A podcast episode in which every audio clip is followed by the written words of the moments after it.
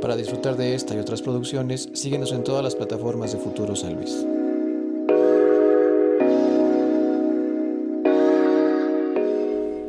¿Cómo estás, carnal? Todo bien, aquí andamos. Bien chido. qué chingón que andes por acá. Sí, sí. Y también qué chido la banda que decide dar un clic para checar este contenido. El día de hoy estamos con Julián Camarena y con quien consideramos que estamos listos para esta conversación. Carnal, platicamos ahorita antes de empezar un poquito del background que traes tú ya de, músico. Decías que realmente en música ya llevas un buen rato, ¿no? Unos 15, 16 años más o menos. Aprox. Sí, en diferentes bandas. He tenido varios proyectos de música propia, eh, pero eh, este proyecto que estoy manejando ahorita pues ya es 100% mío, pues igual, antes igual se dividía, ¿no? Un poco entre los integrantes. Eh, yo no escribía todas las rolas, en su mayoría las escribía otro vocalista y así, pero pues sí. En esos, en esos proyectos, ¿qué rol desempeñas? Empecé como bajista, de hecho. fue el primer instrumento que aprendí a tocar. Empecé como bajista en una banda de ska surf que por cierto, de allá de La Paz, porque estuve en la escuela de música ahí en La Paz. Y ya pues eh, de ahí salió eh, varios integrantes para armar una bandita de ska surf y pues de ahí... ah, porque hay que mencionar que tú vienes de allá, de Baja California. De Baja California Sur. Y la vida te trajo para acá, para San Luis. Así es, el 2021 y la pandemia. Regularmente a todo el mundo nos movió en mucho, en este caso a ti te movió hasta de, mm. del lugar, ¿no? Sí, bastante lejos también. Oye, entonces traías este proyecto, bueno, estabas formando parte de este proyecto de Ska este, después de eso, ¿a dónde, ¿a dónde brincaste? Después de armar ese proyectito de Ska Surf, eh, yo y otro integrante de, la, de esa banda armamos una bandita de reggae, nos robamos al, a un baterista y, pues eh, hicimos rolitas propias de reggae roots, de, reggae súper tranquilo. Eh, y ahí creo que fue la, primera banda donde empecé a escribir, donde me empecé a, desenvolver, ¿no? claro. Digo, entiendo por la parte del reggae más o menos de dónde va la, la, idea de las canciones, pero en general, bueno, más bien en específico, ¿de qué empezaste a escribir en ese entonces? ¿De qué? El tema, ¿te refieres de las letras? Em, madre mía. Pues era un poquito social, eh, un poco social, letras de amor también, ¿no? Sabes, las primeras letras con las que juega uno pues son las de amor. Eh, y empecé a jugar un poquito con los temas sociales. Pero pues sí. ¿Y aparte de escribir, ahí seguías en bajo o ya te mutaste ya a otro instrumento? No, seguía en bajo, seguía tocando en bajo y ponle de las 13 canciones que sacamos en esa banda, eh, tres canciones eran mías, o sea, donde yo las cantaba. Las demás canciones pues era el vocalista oficial, ¿no? De la banda. ¿Y cómo se mueve la, la escena? Porque ahí todavía se puede decir que estabas un poco underground, ¿no? ¿Cómo está la escena eh, La escena, la escena del reggae sí está bastante movida, fíjate. Sí, allá se mueve mucho. En La Paz y Los Cabos, bastante. Mucho por la influencia gringa, ¿no? Por la playa, como es un clima playero y todo eso, pues ya ves que se, se, presta para hacer eventos en la playa de reggae y todo eso. Y luego del reggae, ¿a qué le diste más? Del reggae eh, me brinqué a una banda de grunge, garage, como bajista también. Y algunas canciones las escribí también. Y cuando dices que ya este proyecto es el primero como tal que tú consideras que es tuyo, el de Camarenas. Sí, después de salir del proyecto de Grunge, que te digo, de Grunge Garage, Árida, eh, muy buena banda, éramos cuatro güeyes, muy buenos amigos también. Este, después de esa banda, pues ya fue cuando de lleno empecé a sacar, empecé a buscar un estilo propio, ¿no? Ese fue el principal motivo por el que decidiste armar un proyecto tuyo. Sí, como buscar tu sello. buscar algo, exacto, buscar algo nuevo también, y no, innovar, ¿no? También no manejarme dentro de los estándares, sino... ¿Y por dónde decidiste experimentar?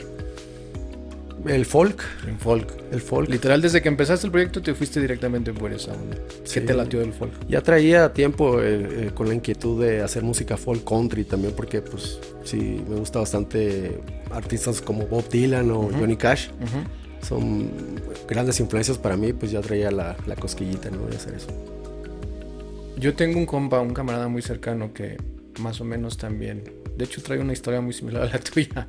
El vato empezó con, con grunge, con ska, y a la actualidad también tiene un, proyecto de folk, se llama Peregrino. El güey lo tiene con un vato gringo y el que es, que es mexa, y otros dos, dos, dos vatos. Y no sé si te pase, pero por ejemplo, este güey me explicaba que la parte del folk, a lo mejor ahorita por la influencia de Bob Dylan y así, es como, como un género que se presta mucho como para tocar temas, sí, densos, pero como desde un aspecto, no tanto como no tan emo, ¿sabes? Como no tan melancólico, sino como más bien afrontando las consecuencias de ciertos pasajes tristes o eventos desafortunados que te puedan llegar a pasar, ¿no? Pues es algo, ajá, el Como folk. catártico, por así decirlo. El folk para mí significa algo muy filosófico, güey. es una música muy filosófica y también música de protesta. Entonces, eh, y combinado con el country, eh, pues son re- relatos, ¿no? El country básicamente son pláticas, relatos de historias que pasaron de ciertos personajes, o, ¿sabes? O de ciertos momentos. Pero, pero sí, el folk se usa mucho para, para protesta y... y es que para- también aparte de la base rítmica, como que aparte de la lírica que le metes, los instrumentos y el, y el ritmo que también como que le da mucha fuerza, ¿no? Sí, eh, pues sí, soy medio gritón también. ¿Sí? soy, me considero un músico sucio, ¿sabes? O sea, en el aspecto de que, eh, pues básicamente salí de las calles, se podría decir, ¿no? Yo empecé tocando en, en- en las banquetas, entonces eso me ayudó mucho para tener un tono, un- una, una tonalidad bastante alta, ¿no? Y, Ok. y, y pues pienso que soy un músico ruidoso, ¿no? También por eso Por eso utilizas el adjetivo de sucio. Se po- sí, sí, sí, se podría decir sucio, pues, rasposo. eh, otros me han llamado aguardientoso, el sonido aguardientoso, no sé, está, está un poco raro, pero pues sí, a cada quien ahí le pone su. Y es lo que tú estabas buscando. definición. O se dio así nomás. Eh, mm, pues no del todo, pero más que nada eh, la vocalización.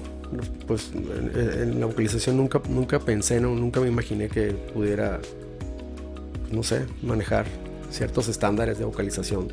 Salirme un poquito de lo, de lo cotidiano, ¿no? Lo que hacen normalmente las personas en cuestión de vocalización.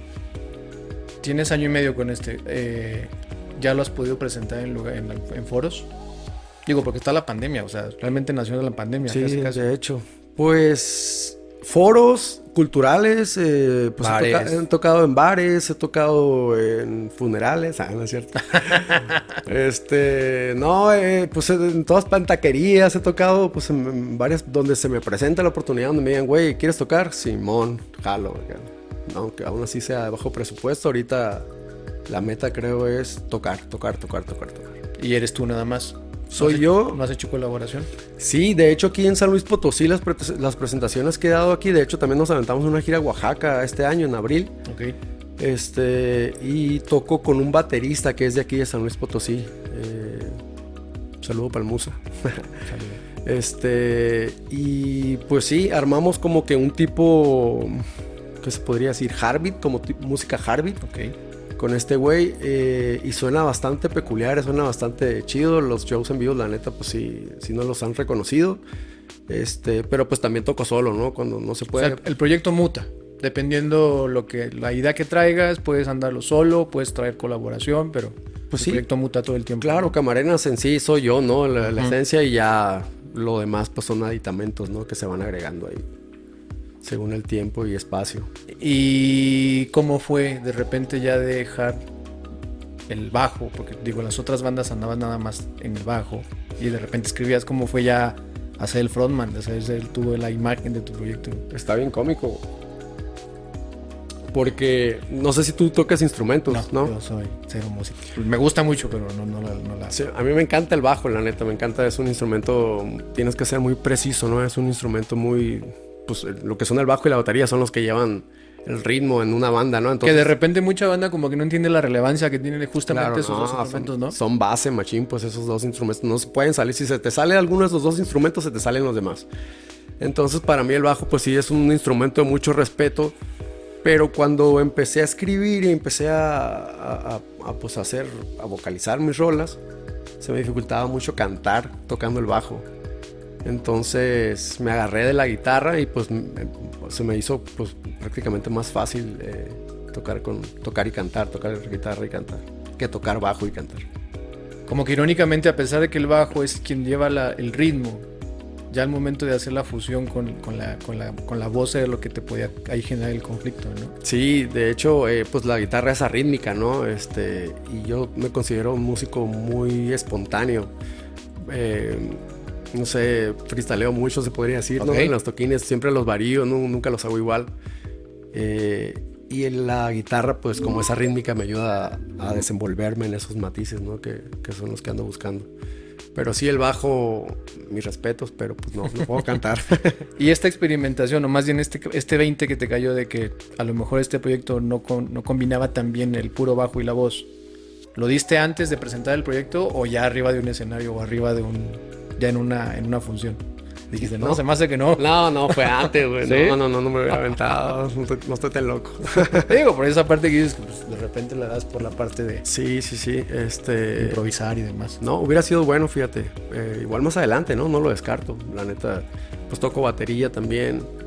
Este, teclado también ahí le ando tocando un poquito. Entonces, pues sí, sí me veo más adelante en un concierto tocando un chingo de instrumentos. ¿Y la formación la haces por tu cuenta? ¿O si te, te, te educas, digamos, en cada instrumento como, Pues. como por decirlo, por manual? Soy, manual? soy, soy muy empírico. Soy un, ¿Es muy de oído lo que dicen? Mucho, mucho, tengo un chingo de oído. Este lo practiqué pues desde morrillo, siempre, siempre le ponía atención a los instrumentos. Este, y cuando tenía 19 años estuve en la Escuela de Música del Estado de Baja California Sur, ahí en La Paz. Estuve un año y medio y pues está chida la teoría y todo eso, ¿no? Pero pues no sé, a mí lo que me gustó pues más que nada era crear estilos nuevos porque pues lo, tenía una maestra de, de canto que me decía que no me podía salir de las líneas, pues y yo, güey, acá no, tú no tienes que decir nada. acá". Y pues sí, te digo, o sea, no terminé, no terminé la escuela de música, pero pues sí, pues igual me sirvió, ¿no? O sea, Sí, no, pues te dio las bases para, obviamente, como tú dices, para en su momento. entender un poco lo de las escalas, cómo te puedes, exacto, cómo te puedes eh, desplazar en escalas, la neta me ayudó un chingo. Pero justo para no, para no casarte con un, un- un estilo y esos, esos límites que en este caso la doña te quiso poner. claro, exacto. muchas veces, yo creo que a lo mejor parecería obvio, pero siento que muchos músicos de escuelas son los que terminan siendo así, ¿no? O sea, como bien cuadrados, como que se van nada más por eso. No es que esté mal, pero a lo mejor si lo que tú estás buscando es experimentar y darte, dar tu sello, como a final de cuentas surge este proyecto, pues te limita todo eso, Claro. ¿no? Sí, sí, sí, este... Está chido, la neta, la escuela de música, pero pues sí, como dices, es muy cuadrado. Y las bandas con las que estuviste todas las topas, ¿qué te dicen de tu proyecto? Eh, algunos, algunos ya no, algunos todavía, este, y pues ahí echándome ánimos todo el tiempo. Hasta eso, son buena bandita. No sé si me confundí, pero según yo vi que hay una rola que tienes como dedicada a banda, a, tu- a una de tus bandas de antes, ¿no? De tus compañeros, ¿o no? Tengo una canción en Spotify, bueno, en las Ajá, plataformas, de que es de la banda con la, con la que tocaba Grunge, Árida, Árida. pero la versioné a country. La- como un cover, la- ajá, es un cover, se podría decir, de la banda. ¿Y qué te dijeron? ¿Lo Pues nada, no, les que no, te quedó súper cool acá. Ok, que estaban ok. bien emocionados. eh, Y de hecho me pidieron que hiciera algunos otros covercillos, ¿no? De la Ah, qué banda. chingón. O sea, de hecho, en el show en vivo traigo otra canción también de, de la banda de Arida. Pero versionada a camarenas, o sea, no suena indie grunge, sino ya más, más contrizona, ¿no? Más, más folquera. ¿Y sigues con las mismas influencias o te has, te has alimentado de más? Pues no, no tengo límite, güey. ¿Sí? O sea, siempre estoy, consumes y consumes siempre estoy buscando eh, música nueva, güey. Siempre, siempre, siempre. Me engrano con eh, la música, la escucho por álbum, güey. No puedo escuchar música por un track o dos tracks, ¿no? O sea, si me gusta una banda, escucho una rola, me gusta la banda, empiezo a escuchar unos dos, tres álbumes, agarro random y ya los escucho, ¿no? Ok. Y, y ya de ahí, pues me doy cuenta más o menos cómo es que van evolucionando y todo ese pedo, qué es lo que cambian también, ¿no? O sea, tú sí Con- con- consumes discos, no consumes solo sencillos. Consumo, sí, ya tengo varios años, eh, tengo varios años consumiendo ya, eh, pues agarré esa cultura de consumir discos.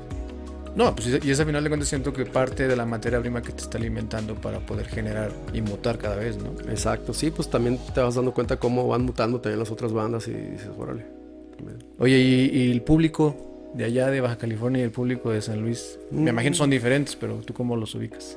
Pues no mucho, fíjate, igual, Porque, por ejemplo, el público de acá tiene fama de ser medio cerradón. pues sí, eso sí, este, o sea, igual la palmada en la espalda, pues te la da, ¿no? La bandita y eso está chido, se siente bien. Pero en cuestión de escenario y, y así, pues sí, en La Paz un poquito más eufórico, se podría decir. Ok. Este, y Ciudad de México sí son muy eufóricos. ahí sí la banda. ¿Ya tuviste chance de tocar allá? Sí, también toqué ahí en un, en un festival de folk que hubo. En un cierre de gira de un amigo también que toca folk. Este, y pues muy, muy chido, la neta, la onda. Lo de, Oye, ¿y qué, ¿cómo armas, dices, el show en vivo? Pero te gusta mucho a ti, como dices, improvisar y experimentar. ¿Cómo armas tu, tu, tu, tu espectáculo, güey? Pues es, ¿Cómo lo planeas? es un show dinámico, güey, prácticamente. O sea, no lo planeo mucho, güey. La neta, soy una persona que pues, no, no, no planea mucho las cosas, ¿no? Me gusta... No tienes un playlist, por ejemplo. ¿o Me no? gusta... Sí, sí, sí. Ese sí. Sí, Pero ya fuera de ahí Sí, ya sí, es- sí, fuera, exacto, fuera de ahí pues ya... O sea, sí me preparo, igual hago el, el setlist acá de las rolitas que voy a tocar y todo eso. Trato de hacerlo dinámico, ¿no? Que, que no sea muy cuadrado, ¿no? Que no sea muy estático. Este... Y pues sí, suelo, pues no sé, en el show en vivo pues toco rolas tipo grunge, to- toco rolas tipo country, eh, to- toco rolas algunas tipo pop, ¿sabes? Igual, o sea, Ok, es, es- ok, es un, es un tanto dinámico el show en vivo. Eh, y eh, es diferente a las canciones que están en plataformas porque el show en vivo toco con armónica. Si escuchas tú las canciones en plataformas, no, no tienen la armónica, no grabé las armónicas. Entonces, más que nada, las armónicas las dejé para los shows en vivo, ¿no? Que Le, dis- le diste ese plus al es un, exacto, es un, es, exacto, un plus, un toquecillo de canela. Oye, carnal, ¿y cuál, cuál rola? Bueno, supongo que todas te gustan, por eso las tocas. Pero hay alguna especial que te late tocar ahí en el escenario. ¿Y por qué? Ahorita eh, creo que es la canción de Por el Boulevard, uno de los últimos sencillos que, que subí. ¿Y por qué te gusta esa tocarla en vivo? Eh, pues es una rolita, no sé, como que al- al- como que crea una reacción en la gente, ¿sabes? O sea, me doy cuenta también como que se identifican mucho más con esa rolita que con otras rolas, ¿sabes? Igual, o sea, ¿De qué va esa rola? es un. eh, habla. Es una historia de un amor en un bulevar, ¿no? Que. eh, pues. Se enamora una persona de otra persona en un bulevar y pues. Creyó que iba a ir todo bien, pero pues al contrario, está yendo todo mal y pues.